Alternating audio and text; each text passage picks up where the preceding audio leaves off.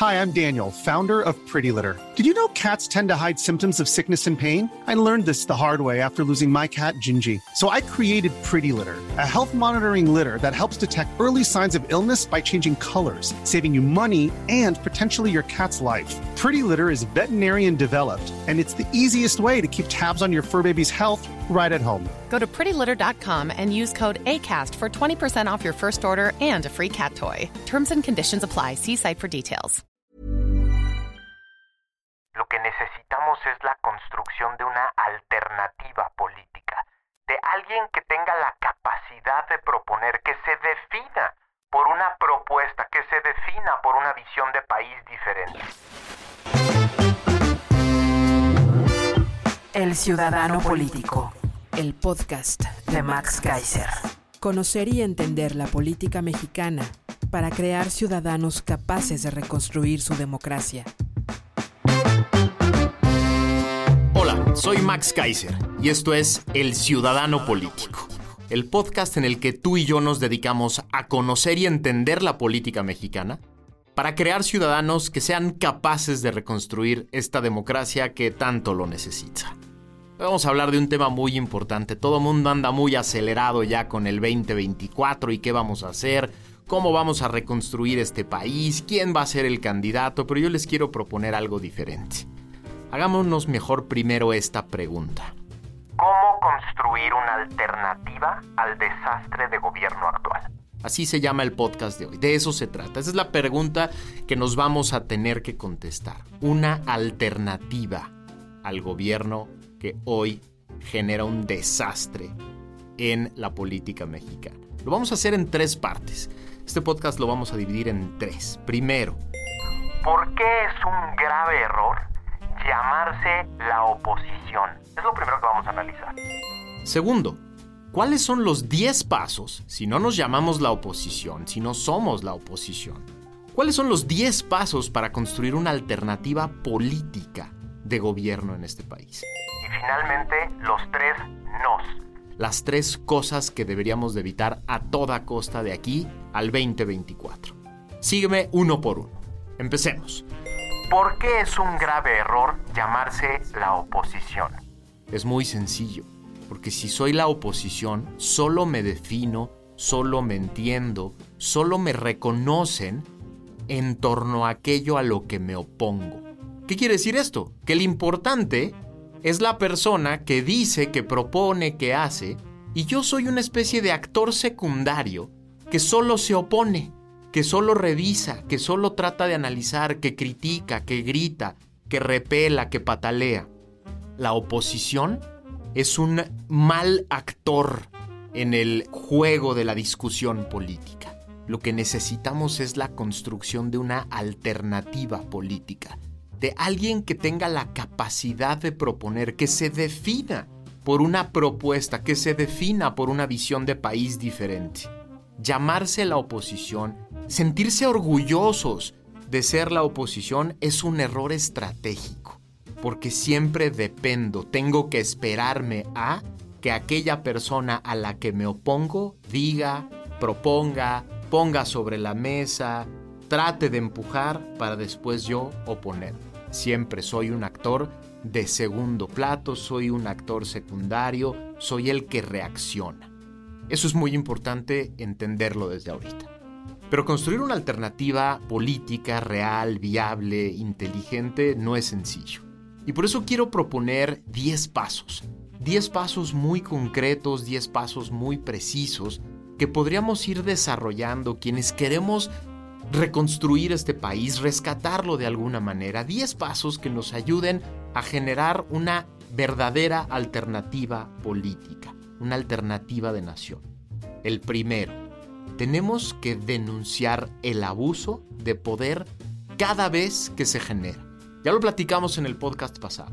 El abuso de poder no puede ser normal en una democracia, no puede quedarse sin consecuencias, no puede ser una forma normal de ejercer el poder. Todas y cada una de las veces que se abusa del poder de aquí a que éste cambie de manos, tiene que denunciarse, tiene que atacarse y tiene que tratar de controlarse y contenerse. De lo contrario, puede ser que en algún momento perdamos la posibilidad de generar incluso una alternativa política. El abuso del poder nos puede conducir a que aquel que abusa destruya las instituciones, destruya los procesos, destruya los puentes que nos pueden permitir a todos acceder al poder. Les pongo un ejemplo muy sencillo. Solo en la semana pasada el presidente y su partido propusieron destruir, y así lo dijo, purgar al INE, al Tribunal Electoral y a los órganos locales que se encargan de la organización de la elección. Imagínense que permitimos ese abuso de poder. Imagínense que permitimos la cooptación por parte de un grupo, un grupo temporal de poder, hacerse de la administración de las elecciones. Si no denunciamos permanentemente esos intentos de abuso de poder, puede ser que un día nos quedemos sin la capacidad de generar una alternativa. Ese es el punto número uno. Punto número dos. Hay que documentar el fracaso. Hay que documentar, no solo hablar de él, no solo criticarlo, no solo gritar en las redes sociales y en diferentes foros que el gobierno está fracasando. Hay que documentarlo, hay que documentarlo claramente para que no parezca una opinión contra la otra. La trampa que han hecho los populistas autoritarios de este continente en los últimos años, empezando por Donald Trump y hacia abajo, es que los datos los convierten en una opinión. Dicen que los números los resultados, las gráficas, los datos de pobreza, los datos de inseguridad, los datos de economía, es la opinión de un grupo y ellos tienen una diferente. No, los datos son los datos, los documentos son los documentos. La realidad tiene una cara. Y por eso es muy importante, en este punto número dos, que aprendamos a documentar el fracaso, ponerlo en la cara de los gobernantes y ponérselo enfrente a la ciudadanía para que todo mundo entienda que una cosa es opinar de algo y otra cosa muy diferente es documentar la pobreza, documentar la inseguridad, documentar la carencia en medicinas en el sistema de salud, documentar el, la expansión del crimen organizado en diferentes regiones, documentar la realidad para entender que la opinión es la forma de interpretarla, pero la realidad se puede poner sobre la mesa en datos Punto número 3 hay que explicar el fracaso. Hay que explicárselo a las personas para que no parezca esto un simple debate de apoyo a una persona, a un candidato, a un grupo de poder. Hay que explicar claramente el fracaso y el impacto que tiene el fracaso en cada una de las personas. ¿Para qué? Para que le dejemos a la sociedad, para que le dejemos a los futuros electores la libertad de escoger si esto se mantiene como un debate entre los que apoyan a un candidato y los que lo desprecian, o a un presidente y los que lo desprecian, perdemos el centro de la discusión que tiene que ser cómo mejoramos a este país. Por eso hay que explicarle a las personas el fracaso en la pobreza, el fracaso en la seguridad, el fracaso en la infraestructura, el fracaso en los programas sociales. Hay que explicarlo para que todo mundo lo entienda y todo mundo tenga la capacidad de generar su propio criterio. Punto número 4. Hay que crear una visión alternativa de país. Integral, inteligente, incluyente. Y esa es la parte que nos ha faltado a todos los que no estamos de acuerdo en cómo funciona hoy el gobierno y el resultado que se tiene en este momento en las políticas públicas. Nos ha faltado crear una visión alternativa le decimos a la gente cómo no, qué es lo que no debe suceder, qué es lo que está pasando y por qué hay un fracaso, pero no le decimos que hay una alternativa. No creamos una visión alternativa de país que sea integral y que sea incluyente y que la gente pueda verla, pueda palparla, pueda sentirla. No le damos a la gente la alternativa y por lo tanto parecería que es o apoyamos al actual a pesar del fracaso o nos quedamos sin nada hay que crear una visión alternativa de país. Pero el punto 5 es igual de importante. Después hay que explicarla claramente. Uno de los grandes dramas que vivimos hoy en este país es que las personas pensantes, las personas inteligentes, las personas expertas en diferentes ramas, tienen la capacidad de hacer grandes análisis, grandes propuestas, pero después se quedan ahí, se quedan en sus escritorios, se quedan en libros que nadie lee, se quedan en podcasts que a lo mejor nadie escucha, se quedan en programas que escuchan las mismas personas de siempre. Tenemos que tener la capacidad de crear una visión de país, pero después de explicársela a las personas comunes, al señor que tiene un restaurante, al señor que tiene una empresa, al que tiene un empleo que nada tiene que ver con la política. Tenemos que aprender a aterrizar ese conocimiento experto, complejo, diverso, en formas fáciles de entender, para que la gente pueda entender que hay una forma distinta de gobernar este país, de ejercer el poder, de generar políticas públicas para todos. Dejarlas en simples ejercicios académicos de personas muy inteligentes que solo pueden hablar de manera inteligente hace que nos perdamos la mitad de la conversación. Pero el punto 6 es igual de importante. Una vez que se explica la agenda, una vez que se explica la visión de país, hay que convertirla en agenda. Hay que convertirla en agenda de gobierno y en agenda legislativa. No es suficiente crear una visión con grandes conceptos, con grandes visiones, con grandes futuros. Hay que convertirlo en agendas concretas, agenda de gobierno, agenda de políticas públicas concretas y proyectos concretos que también la gente pueda entender, que pueda arropar, que pueda generar inclusión y que pueda mover a la gente en torno a esas políticas. Y también una agenda legislativa, una agenda legislativa que le permita a los futuros candidatos que generen una alternativa, que les permita proyectar hacia la gente cómo sirve un aparato legislativo que sí le sirve a la gente. Necesitamos esa agenda, necesitamos ponerla sobre la mesa, necesitamos discutirla entre todos, debatirla, debatirla de la manera más abierta y transparente posible, que todas las voces estén incluidas, para que estas dos agendas con una nueva visión de país incluyan a todos los mexicanos. El punto 7 es importantísimo. Si esta agenda no tiene quien la empuje, se va a quedar guardada en cajones y en buenos deseos. Por eso el punto 7 es identificar y empujar a nuevos liderazgos. Y hago énfasis en la palabra nuevo, ¿eh? Hago énfasis en la palabra nuevos liderazgos, porque si, si son las mismas personas de siempre, las mismas personas que llevan décadas con el mismo discurso, las mismas propuestas y los mismos fracasos, va a ser imposible generar confianza, movilización en torno a esa agenda y esa visión de país y sobre todo el entusiasmo que se necesita para cambiar el país en 2024.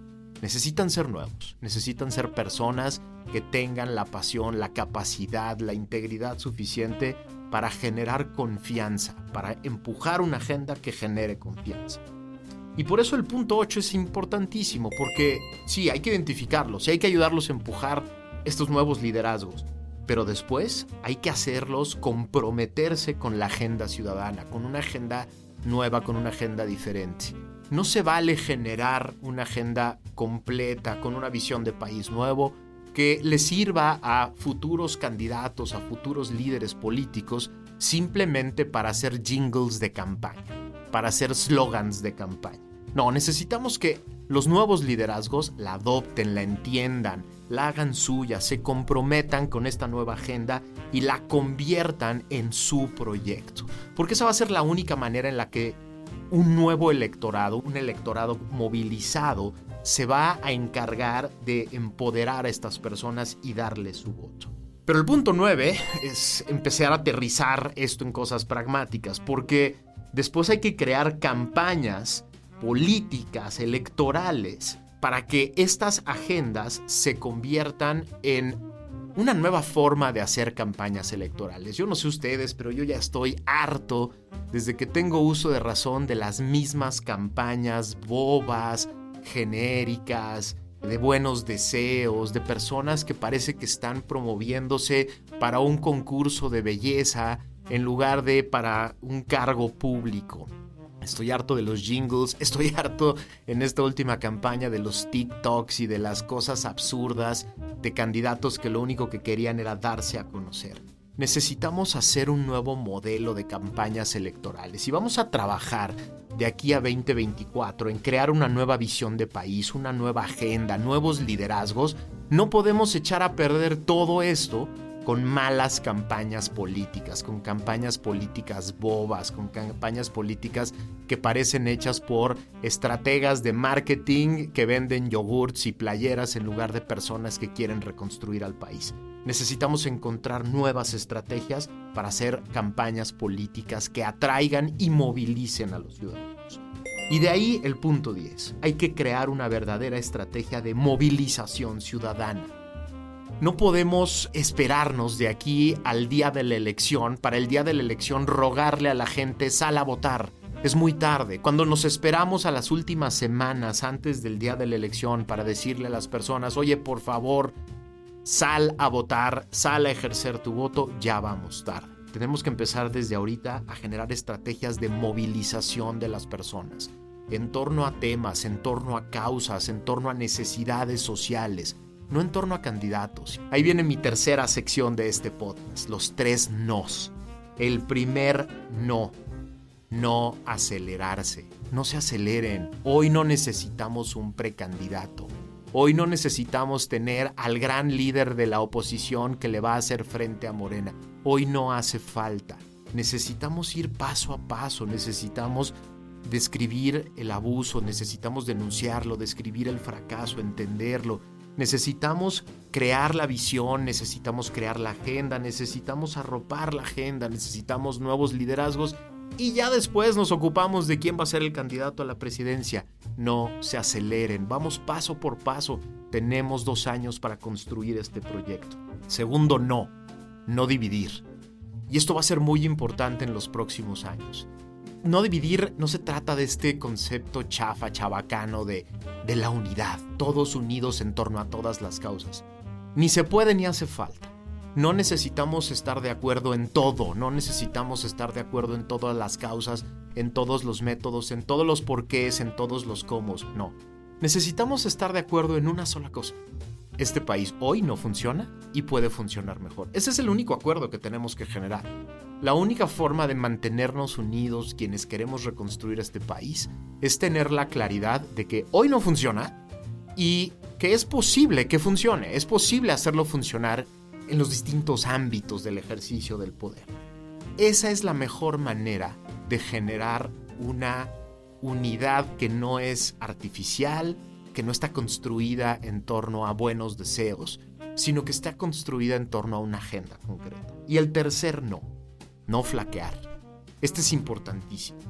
Vienen, vienen momentos muy complicados, vienen momentos de, de grandes fracasos viene este, este teatro en marzo del año que entra de la revocación de mandato, que ya tendremos alguna oportunidad de platicarlo, pero es un teatro y es un teatro que no sirve de nada. Vienen después los grandes fracasos de los proyectos de infraestructura. Ninguno va a funcionar como se había pretendido y vienen fracasos enormes en ese sentido. El fracaso, el año cuarto y quinto, nos vamos todos a acabar de dar cuenta de los fracasos en seguridad, en combate a la pobreza, en economía. Y estos, estos fracasos van a generar mucho desánimo. Y el desánimo suele generar indisciplina, ¿no? La indisciplina que es vamos a tratar de hacer lo que sea para resolver las cosas hoy. A eso me refiero con no flaquear. Necesitamos tener la disciplina para ir construyendo paso a paso esta alternativa de nación. Hemos, en los últimos 20 años, desde que somos una democracia medianamente funcional, por lo menos desde el plano electoral, hemos cometido el error de tratar de poner todas nuestras esperanzas en candidatos específicos, en proyectos de grupos pequeños de poder que dicen tener todas las soluciones. Es un buen momento para entender que esa no es la salida y es un buen momento para tener la paciencia suficiente para, sí, contener el abuso de poder, sí, tratar de contener la destrucción de las instituciones, pero no acelerarse, no flaquear, no tener el ansia desbordada para mañana tratar de buscar en una nueva persona la solución a todos nuestros problemas. Tenemos la posibilidad de hacerlo. El país es reconstruible. Este país tiene una grandeza increíble que nos ha demostrado sobreviviendo a desastres naturales, a los peores grupos y equipos de gobierno, a las peores políticas públicas. Pero, pero ya no queda mucho, ¿eh? ya no quedan muchos, ya no quedan muchos espacios libres de la destrucción y tenemos que, tenemos que poner manos a la obra. Y esa es la invitación de este podcast. La invitación final es, empecemos hoy, empecemos ya, empecemos con estos pasos ya. Queda tiempo, queda mucha energía en la sociedad. Lo hemos visto en los diferentes momentos de retos de este país. Cuando vienen los grandes retos, México ha tenido la capacidad, la solidaridad y la energía para salir adelante. Tenemos la capacidad de reconstruir este país siempre y cuando nos aseguremos de que el proyecto nos incluye a todos. Si nos incluye a todos, todos le vamos a entrar. Muchas gracias por acompañarme. Espero me ayuden a compartir este podcast con todas las personas que crean que tienen ganas de encontrar formas de reconstruir este país. Síganme en mis redes sociales, Max Kaiser75 en Twitter y en Instagram, en Facebook también. Tengo un canal de YouTube que se llama Como Yo, en donde doy clases de derecho constitucional, administrativo, hablo de la corrupción, hablo de las contrataciones públicas, para que todos le entremos esta construcción de una nueva ciudadanía. Construyamos ciudadanía. Se puede reconstruir este país. Gracias por acompañarme.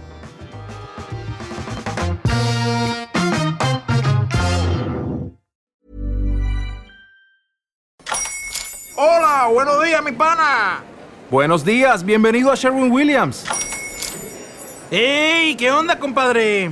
¿Qué onda? Ya tengo lista la pintura que ordenaste en el ProPlus app. Con más de 6.000 representantes en nuestras tiendas listos para atenderte en tu idioma y beneficios para contratistas que encontrarás en aliadopro.com. En Sherwin Williams somos el aliado del PRO.